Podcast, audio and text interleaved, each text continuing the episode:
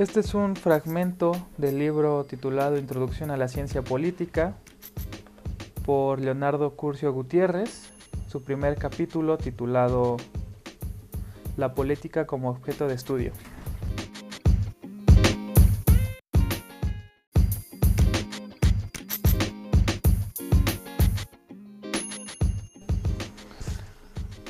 No es sencillo delimitar de manera clara el campo específico de lo político, en todo caso no podemos hacerlo de la misma forma en que los estados trazan fronteras o establecen el límite de una calle, y la razón es que en el desarrollo histórico de las instituciones, en las doctrinas e ideologías y en la propiedad, en la propia actividad política se mezclan dinámicas económicas, legales y sociológicas que no es fácil de cantar.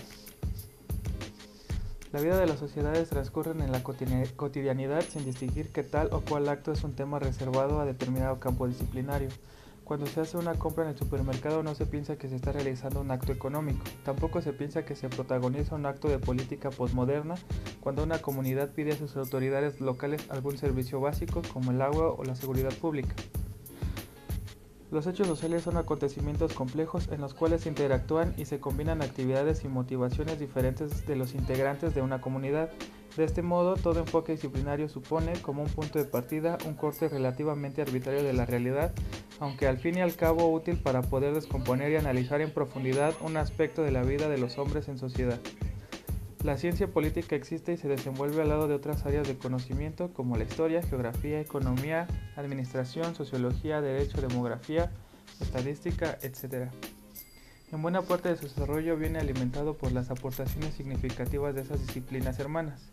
Desde una perspectiva muy amplia estudiaremos la forma en que la política, esto es, la manera en que se organizan los hombres para gobernarse y obtener resultados colectivos,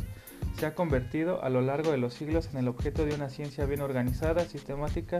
con un método y una tradición milenaria. Para conseguir nuestro objetivo, en este primer capítulo nos detendremos en los conceptos fundamentales siguientes. La condición humana, el poder, la teoría de las formas de gobierno, el interés general y el interés particular.